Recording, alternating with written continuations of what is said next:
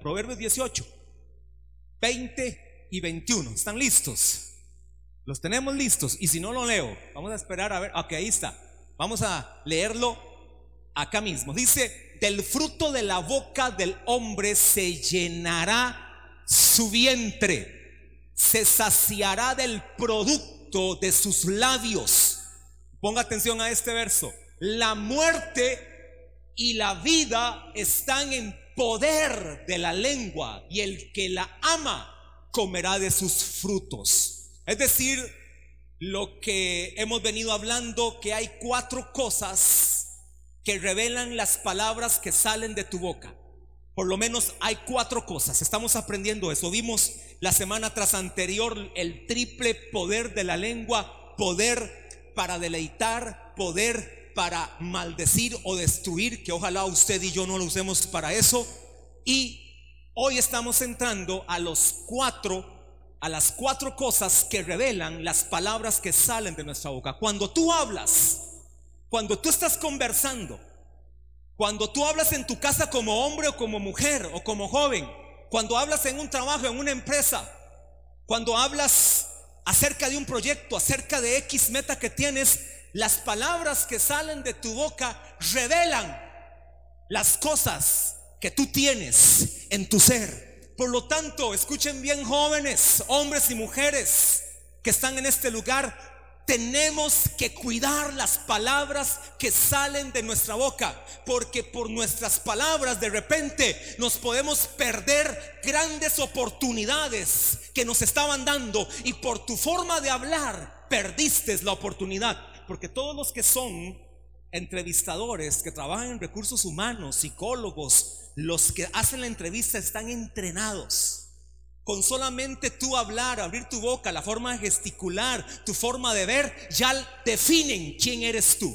Y lo primero que revelan las palabras que salen de nuestra boca es si son palabras de vida o palabras de muerte. ¿Están produciendo tus palabras vida o están produciendo tus palabras muerte. ¿Qué es vida? Producir vida es bendición. Las palabras que salen de tu boca pueden producir bendición. ¿Qué es bendición o bendecir? Hablar bien. ¿Qué significa la palabra bendición o la palabra bendecir? Hablar bien. Por el contrario, también las palabras que salen de tu boca pueden revelar que tú hablas mal, estás maldiciendo. Qué desgracia, qué día más feo, qué calor. Esto es un infierno. Estoy harto de mis hijos, estoy harto de mi esposo, de mi esposa. Ya no quiero esto. El jefe me tiene cansado. Solo palabras de maldición están saliendo de tu boca. Por lo tanto, reflejas lo que tú eres y desde ahí estás perdiendo grandes oportunidades. Y quiero ir a la palabra rápidamente. Ahora sí, le dije que vamos a ir a la poderosa, a la indestructible, a la semilla eterna de la palabra de Dios para ver un pasaje y que usted vea a Jesús hablando. Por supuesto, usted es pastor, pero es Jesús. Por supuesto, Él nos está dando un modelo de cómo podemos hablar de manera tal que tú y yo tomemos ese modelo que Jesús nos dio en su forma de hablar. Vaya conmigo rápidamente, solo leo porque esto es como un, breve repaso. San Juan, vamos al cuarto evangelio. Mateo, Marcos, Lucas y Juan. Capítulo 11. Ya cuando alguno dice capítulo 11 sabe que es el capítulo 11, que algunos dicen que ahí está el versículo más corto de la Biblia, que por cierto no es el más corto. Ese no es el más corto. San Juan capítulo 11, verso 35, no es el verso más corto que está en la Biblia. Es otro. Ahí se los dejo de tarea para que lo investiguen. Todo el mundo siempre repite, ah, sí, San Juan 11, 35, Jesús lloró. Jesús lloró tiene 10 letras. Hay uno que tiene 9 letras. Búsquelo para que vea, se lo dejo de tarea, hay una célula también, lo pueden buscar. Pero escuche, eso no tiene nada que ver con el tema. San Juan 11, vamos a leer desde el verso 40. Voy a leer desde el 38, rápidamente. Jesús profundamente conmovido otra vez, vino al sepulcro. Era una cueva y tenía una piedra puesta encima. Dijo Jesús, quitad la piedra. Marta, la hermana del que había muerto, le dijo, Señor, hiede es decir, ya está podrido. Ya se está descomponiendo en estado de descomposición y es de, ya, porque es de cuatro días, por supuesto, imagínense, cuatro días. No había tal vez los métodos de hoy para mantenimiento de ese cuerpo, para que pudieran hacerle todos los trámites. Verso 40, Jesús le dijo, no te he dicho, aquí como que le dice a Marta una exhortación, no te he dicho que si crees, verás la gloria de Dios. Entonces quitaron la piedra de donde había sido puesto el muerto y Jesús alzando los ojos a lo alto dijo, Padre, gracias te doy por haberme oído. Oiga, qué poderoso. Solo esta parte. Jesús por adelantado da gracias de algo que todavía no ha sucedido, pero él sabe que ya en el tiempo de Dios está hecho. ¿Sabe que esa es una buena táctica que y yo podemos hacer? Dar gracias a Dios por adelantado de aquello que no hemos recibido como si ya lo hubiésemos recibido. ¿Sabe por qué? Porque eso habla de la fe que tú tienes. Cuando tú puedes dar gracias de algo que no has recibido, pero te comportas como si ya lo hubieses recibido. Aunque ese tampoco es el tema. Verso 42. Repito la frase del verso 41, Padre, gracias te doy por haberme oído. Yo sabía que siempre me oyes, pero lo dije por causa de la multitud que está alrededor para que crean que tú me has enviado. Hoy Jesús sigue diciendo eso a todos aquellos que estén aquí por primera vez. Jesús sigue hablando y sigue diciéndote a, a ti que estás por primera vez aquí.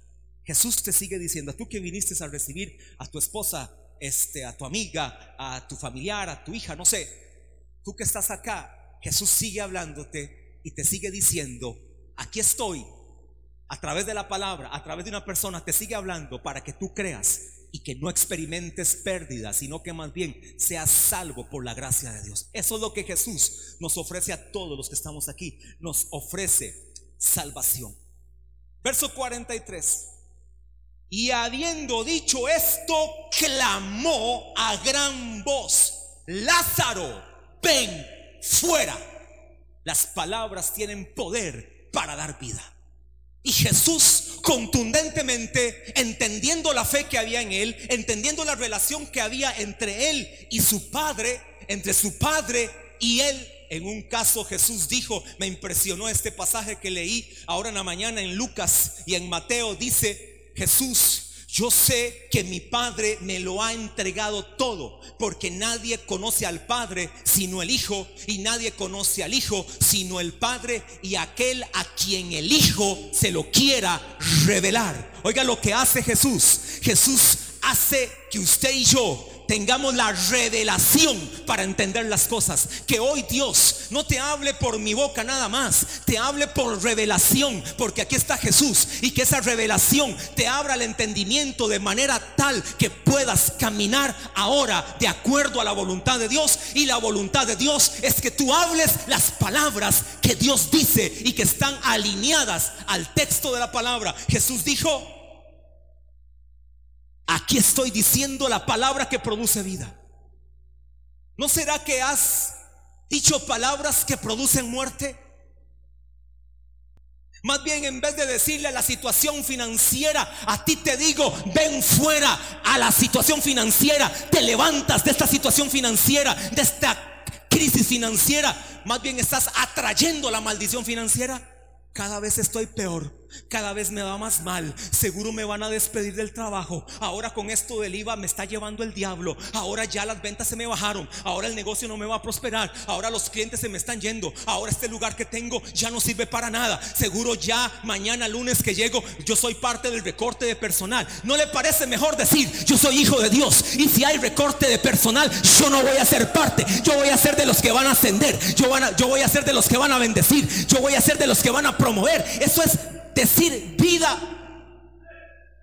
No solamente es hablar las palabras que Jesús dijo, trayendo a alguien que estaba muerto de cuatro días y traerlo a la vida. Escuche el milagro que está sucediendo. Es una persona que está en estado de putrefacción, en estado de descomposición. Sus órganos vitales están ya pudriéndose. El milagro es un milagro instantáneo. Es un milagro que se hace en horas, en segundos. ¿Cuáles horas? En segundos. Se están creando intestinos nuevos, hígado nuevo, riñones nuevos, estómago nuevo, pulmones nuevos, sistema digestivo nuevo, sistema respiratorio nuevo, piel nueva. Todo se está haciendo por la palabra que Jesús hizo y salió de su boca. Pero hermano amado, no solamente para levantar muertos, Dios nos da las palabras también para traer de la vida, de la muerte a la vida, situaciones difíciles en tu casa.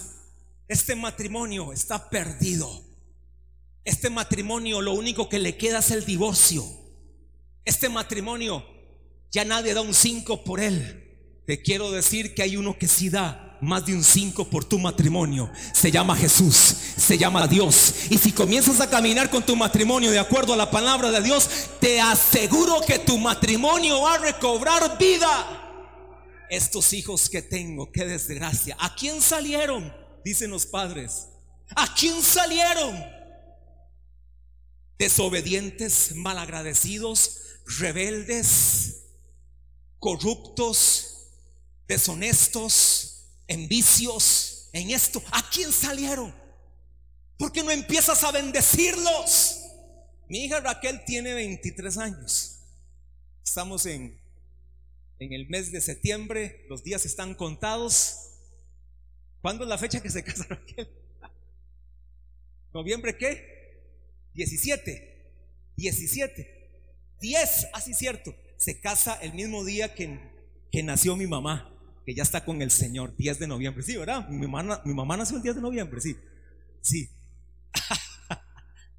se casa, es como un regalo a mi mamá, pero ya está muerta. El Señor se la llevó hace dos años. Y yo hoy, a esa edad de 23 años, Raquel llega y me dice, papi, no va a orar por mí. A eso de las 11, 12 de la noche, a veces una, no va a orar por mí. Porque todavía tienen esa conciencia de la bendición de Dios. Y yo antes de que ella se acueste, antes de que Steven se acueste, ya acostados, voy, impongo mis manos y los bendigo y declaro lo mejor de Dios para ellos, declaro la bendición de Dios para ellos. Andaban un poco afanados buscando el lugar donde vivir, el apartamento, porque están ya mes y medio más o menos y tenga paz, todo va a salir bien. Y le salió justamente un lugar donde nosotros vivimos en el mismo lugar donde nosotros vivimos, ahí como a 300 metros en el mismo lugar, ahí tienen un lugar, un apartamento que habían desocupado el día anterior y quedó listo para ellos. ¿Sabe por qué? Porque creemos en el poder de una bendición, pero de repente tus hijos son el resultado de las palabras que tú has dicho acerca de ellos. Y hoy por eso no están haciendo las cosas que tú anhelabas, no son los hijos que tú querías, no estudiaron lo que tú de repente habías soñado porque tú declaraste palabras acerca de ellos. Usted no sirve para nada, usted es una maceta del corredor, no va a pasar, usted es un cerrado, usted es un tonto, usted es un estúpido, a usted en su mente no le entra nada, usted es como una campana de barro, nada se le pega. Y por supuesto, con esas palabras tan sublimes, que has dicho acerca de ellos, hoy son unos buenos para nada, tristemente. Porque en vez de bendecir, han sido llenos de maldición desde el seno del hogar. Bueno, me quedé como en este punto, pero vaya Mateo 8. Vamos a la palabra. Oyó las palabras de Jesús produciendo vida. Número uno, nuestras palabras revelan poder para vida o poder para muerte. Estoy en el punto uno. Nuestras palabras revelan poder para vida o poder para muerte. Mateo 8. Estoy siempre en ese punto y ya voy a entrar al 2. Antes de que las mujeres vengan, porque viniendo ellas inmediatamente termino. Porque hoy la prioridad la tienen las mujeres bendecidas de Dios que vienen de esa cumbre poderosa. Mateo 8. Llegaron. Dice así, desde el verso 5 al 13. Vamos a leerlo acá. Mateo capítulo 8, desde el 5 al 13. Entrando Jesús en Capernaum, vino a él un centurión rogándole. Oiga, qué bueno está esto. Conéctese cuando usted lee la palabra, usted se mete como en el texto. Usted se mete en la imagen. Yo me meto ahí, en, ese, en esa conversación de Jesús con un centurión. Yo estoy ahí metido. Porque ese es el espíritu de la palabra. Y diciendo, Señor, mi criado está postrado en casa, paralítico, gravemente atormentado. Por cierto, siga, sigamos ahí. Qué pasión y qué amor la de este hombre por su empleado. O sea, no es su hijo, no es su papá, no es su mamá, no es su discípulo, es un criado, un empleado al que pudiera haberle dicho, como estás enfermo, te despido. Pasa por tu liquidación y no te quiero ver más en mi lugar. Es un centurión, es un hombre high class de la época, acostumbrado a miles de miles de miles de dinero. Entonces, de repente no, pero no, no era así. Y diciendo, Señor, mi criado está postrado en casa paralítico, gravemente atormentado. Y Jesús le dijo, yo iré y le sanaré. Oiga, qué revelación la de este centurión entonces. Respondió el centurión y dijo, Señor, no soy digno de que entres bajo mi techo. Solamente, iglesia que está aquí presente, ponga atención. Los que van a escuchar por YouTube, pongan atención. Solamente di la palabra y mi criado sanará. Es decir, hermano, todo está en las palabras que salen de tu boca. Solamente le dijo este centurión con una revelación extraordinaria. Por eso le decía ahora que el Señor Jesús trae revelación a nuestras vidas para entender bien la palabra. Solamente es decir la palabra. Y si dices la palabra conforme a lo que está inspirado por Dios, hermano amado, aquella persona que está enferma va a ser sana. Aquella situación financiera que está caótica va a ser libre. Aquella deuda que tienes, Dios te va a dar la inteligencia financiera para sacarla adelante. Aquella situación de repente que estás sin afrontar, Dios te va a dar la sabiduría, Dios te va a dar todo el poder para salir adelante. Es asunto nada más de di la palabra y la situación se sanará en Cristo Jesús. Levante su mano ahí donde usted está. Padre, yo declaro que en el nombre de Jesús, cualquier situación que están pasando mis hermanos en sus vidas, en sus casas, en sus familias, ante una enfermedad, solamente decimos la palabra. Y yo declaro palabra de sanidad, palabra de restauración, palabra de restitución, palabra de milagros, palabra de fe, para que todo aquello que es imposible para el hombre sea ahora, ahora mismo hecho posible. Porque para ti no existe la palabra imposible. Para ti solo hay posibilidades. Y nosotros hoy declaramos las posibilidades de Dios. Hoy decimos que toda situación se sanará en Cristo Jesús. ¿Cuántos dicen amén? Si algo está sucediendo, usted la va a pasar, usted la va a sacar adelante. Hay un discípulo directamente conmigo en célula que hoy está pasando una situación difícil con su mamá.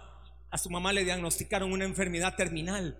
Hoy él está con ella cuidándole y hemos dicho, Dios la puede sanar. Si ese es el deseo de Dios, Él lo va a hacer. Dios puede sanar a tu mamá. Así hemos visto testimonios de sanidades. Es más, aquí habrá alguien que ha visto o ha experimentado personalmente o alguien muy cercano una sanidad física de forma que solo Dios podía hacerlo. Yo soy el primero que levanto la mano. ¿Habrá alguien más? Vean las manos levantadas. No hay un milagro ni dos ni tres. Hay más de 60, 70 milagros que Dios ha hecho por decir la palabra. ¿Cuánto le da un aplauso al Señor? Porque Él es el Dios de los milagros. Él sigue haciendo milagros y maravillas y proezas. Nuestro Dios es un Dios de milagros. Sigue diciendo, subraye ahí, en el verso anterior, subraye, solamente di la palabra, subraye eso. No se le olvide eso. Respondió el centurión y dijo, Señor, no soy digno de que entres bajo mi techo solamente di la palabra y mi criado sanará. Verso 9, porque yo también, escuche, sigue la revelación. Yo me imagino a Jesús y a este que le pasó, a este que espíritu le tomó. Este está ungido, este está lleno, este está capacitado, este está facultado, este me está dando toda hoy una lección, una cátedra de fe me está dando este centurión, porque también yo soy hombre, dice el centurión, bajo autoridad. Subraye eso, bajo autoridad. Tienes que entender y debemos de entender todos que estamos bajo autoridad y cuando reconocemos la autoridad que está sobre nosotros, Dios nos va a respaldar, Dios nos va a bendecir. Si tú eres una persona rebelde, una persona incómoda, una persona que es piedra en el zapato, una persona que están deseando que haya una movilidad laboral para que tú seas el primero en ser despedido, hermano amado, nunca vas a ser bendecido necesitas caminar bajo autoridad, que alguien esté sobre ti, al cual tú le puedas rendir cuentas, al cual tú puedas obedecer. Ni se diga cuando hablamos de Dios, bajo la autoridad de Dios estamos todos, pero aquí en la tierra también podemos reconocer a una autoridad, a un papá, a una mamá, a un jefe, a un supervisor, a un gerente, a un pastor, a un mentor, a un coach, a un profesor. Esos son autoridades de repente que tú dices, ¿para qué yo tengo que obedecerle a este si este no me enseña nada? No vas a prosperar. Prosperan los que entienden que están bajo autoridad. Y tengo bajo mis órdenes soldados. Y digo a este, subraye digo. Y digo a este, ve y va. Y al otro, ven y viene. Y a mi siervo, haz esto y lo hace. Sigue diciendo, al oírlo Jesús se maravilló. Pocas veces usted va a escuchar esta expresión de que Jesús se maravilló. Jesús se sorprendió. Jesús quedó impactado. Se maravilló y dijo a los que le seguían, de cierto os que ni aún en Israel he hallado tanta fe. Porque la fe tiene una relación directa a tus palabras.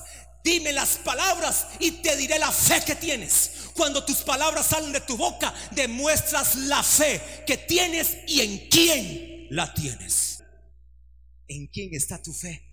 Y os digo que vendrán muchos del norte, del oriente y del occidente y se sentarán con Abraham e Isaac y Jacob en el reino de los cielos, mas los hijos del reino serán echados a las tinieblas de afuera, allí será el lloro y el crujir de dientes. Entonces Jesús dijo al centurión, ve, y como creíste, te sea hecho. Y su criado fue sanado en aquella misma hora. ¿Cómo Jesús sacó la deducción de que el centurión había creído? Pregunta, ¿por qué Jesús dedujo que el centurión había creído? Ahí dice el verso, ve y como creíste. ¿Por qué Jesús saca esa conclusión? como creíste, así te sea hecho. Y la persona, el criado fue sanado en la misma hora. ¿Cuál fue la forma como Jesús sacó la deducción? Por las palabras que salieron de su boca. Cuando Jesús escuchó, yo soy hombre bajo autoridad y le digo a este, ve y va y le digo a aquellos, vengan y vienen. Y cuando a mí alguien me dice, haga esto y yo lo hago, yo también entiendo que cuando tú digas una palabra, cuando tú nada más declares la palabra, sé que va a ser sanado, mi criado, porque tú eres el dueño del universo, tú eres el dueño de la tierra, tú eres el Señor de toda esa nación, tú eres el que gobiernas en el cielo, en el mar, en los abismos, tú eres el rey de reyes, Señor de señores, en ti están sujetas todas las cosas, tú dominas sobre todo, tú eres el creador de todo, ¿cómo no va a entender este criado que va a tener que ser levantado de esa parálisis. Va a ser levantado porque no le queda otra. Porque al oír las palabras de Jesús, nadie se puede resistir. Todo aquel que escuche las palabras de Jesús tiene que doblegarse, tiene que rendirse y tiene que darle gloria a Dios porque solo a través de sus palabras tú y yo podemos tener vida y vida en abundancia. Tus palabras demuestran si hay poder para dar vida o para dar muerte. ¿Qué sale de tu boca? ¿Qué sale de tu boca? Número dos, estoy con las cuatro cosas que revelan las palabras que decimos. Número dos, le dejo ahí en ese punto anterior San Juan 14, 12 y Proverbios 12, 18 para que sea para su propio estudio. San Juan 14, 12 y Proverbios 12, 18. Número dos, relacionado con lo que estoy diciendo. Nuestras palabras revelan la fe que tenemos.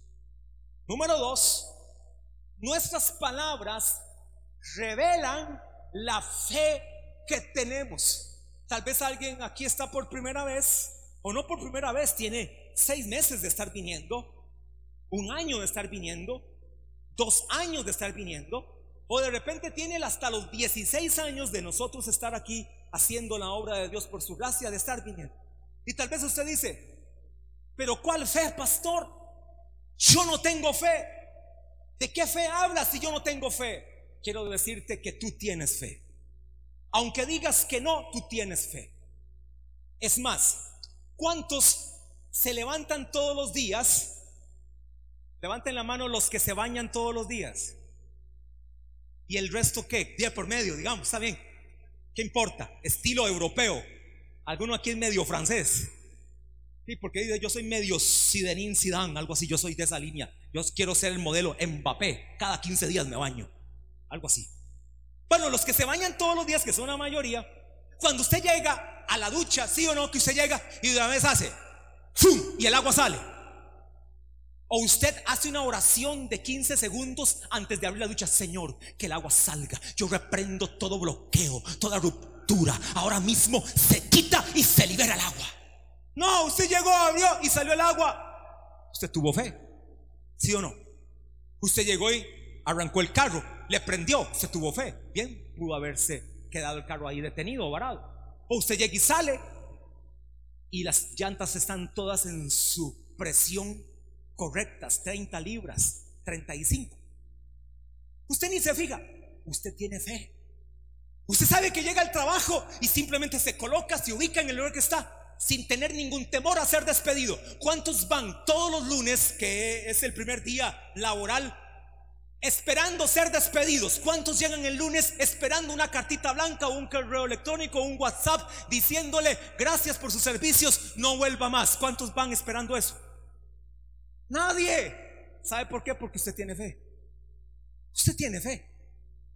Es decir, aquí no hay nadie que pueda decir yo no tengo fe. Por eso las palabras que yo hablo revelan la fe que yo tengo. Ahora, hermano amado, hay una fe que es genuina y hay una fe que es fingida. Hay una fe genuina que procede de Dios y hay una fe fingida que proviene del mundo. La fe fingida es aquella que Timoteo le dice al apóstol Pablo o Pablo le dice a Timoteo, tu abuela Loida y tu madre Unice, o al revés. Así. Siempre se me enredan los nombres a veces. Tu abuela Loida y tu mano y tu, y tu hermana Eunice, las cuales tienen una fe no fingida. Hay gente que puede tener una fe, pero es fingida, como esa. Usted abre el tubo, sale agua, usted prende el carro, arranca, usted va y levanta a sus hijos, están sanos, usted va y pasa la tarjeta de, ojalá débito, no de crédito, pasa la tarjeta de débito, paga, sale, no se la rechazan, usted tiene fe, pero es una fe secular del mundo, normal, que todo el mundo tiene. Pero hay una fe que es una fe genuina, es la fe que Dios ha depositado en usted y en mí por haber nacido de nuevo. ¿Qué es el nuevo nacimiento? El nuevo nacimiento es experimentar el señorío de Cristo sobre mi vida. ¿Qué es el señorío de Cristo? El señorío de Cristo es que Él gobierna mi vida, gobierna mis decisiones, gobierna mi casa, gobierna mi mente, gobierna mi matrimonio, gobierna mis hijos, gobierna todo lo que está en mi ser. Eso es el señorío de Cristo. Pero para experimentar el señorío de Cristo tengo que volver a nacer. Pero este nacimiento, este volver a nacer es un nacimiento en el espíritu. Es nacer de tu espíritu. Porque ya en la carne naciste hace 30, hace 20, hace 50 hace 80, no sé, ya tú naciste en tu edad natural, pero ahora te toca y me toca, yo experimenté el nuevo nacimiento, hace 30 años experimenté mi nuevo nacimiento, año 89, mes de julio, estoy recién cumpliendo 30 años de haber experimentado mi nuevo nacimiento. Fue lo mejor que me ha pasado, es lo más grandioso que tengo en mi vida, es lo mejor que pude haber decidido desde que lo conocí. Nunca me he apartado, nunca he dejado de adorarle, nunca he dejado de leer la palabra, nunca he dejado de buscarle a Él, de orar a Él, de depender de Él, porque en Él está mi vida, en Él están mis fuerzas, en Él está mi fuente, en Él está todo todo mi ser. A Él le entregué mi vida a los 17 años y hoy tengo 30 años de servirle a Dios, de amarle a Él y de glorificarle. Porque cuando yo hablo palabras que vienen de la fe genuina, las palabras que yo hablo demuestran que tengo una fe. Y mire lo que dice la Biblia. Vamos a la Biblia para demostrarle lo que estoy diciendo. Marcos capítulo 11. Marcos 11.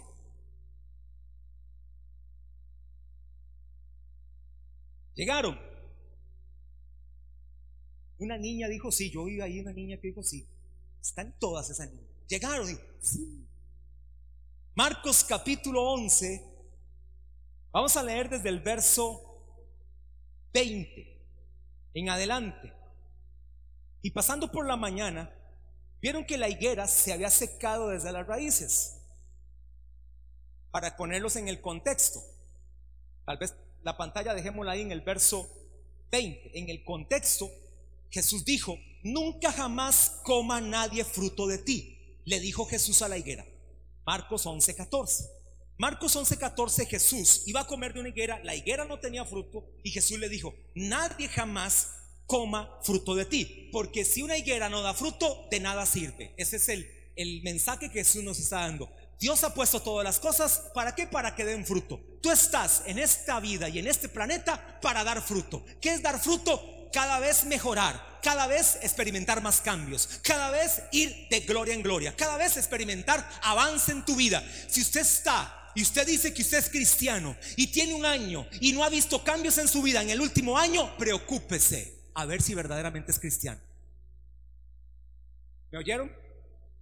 Si usted lleva un año de que no está viendo cambios en su vida cristiana y sigue siendo el mismo, cuidado, tenga cuidado, haga un alto en su vida, preocúpese, de repente vaya a una cumbre como las mujeres que ya casi vienen de cumbre o reciba un avivamiento de parte del cielo porque algo está sucediendo, algo está mal y pudiera ser que nunca experimentaste el nuevo nacimiento. Un cristiano verdadero experimenta siempre transformación, siempre se está transformando, siempre necesita la ayuda de Dios, siempre necesita la intervención de Dios para ser fiel a su esposa, para ser fiel a sus hijos, para ser fiel a sus padres, para ser fiel en la administración de su dinero, para ser inteligente en administrar lo que Dios le ha dado, para ser un buen colaborador en la empresa en la que está, para ser productivo, para ser una persona estable, para ser una persona honrada, humilde, para ser una persona íntegra, para ser una persona que van avance, para ser una persona que la buscan para pedirle consejo, para ser una persona influencia correcta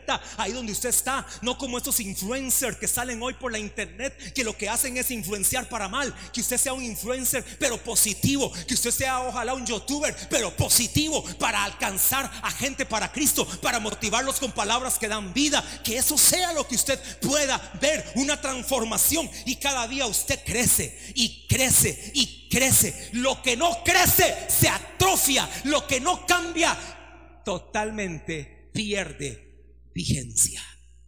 Necesitas y necesitamos estar vigentes. Todos los días tenemos que estar yendo a Dios.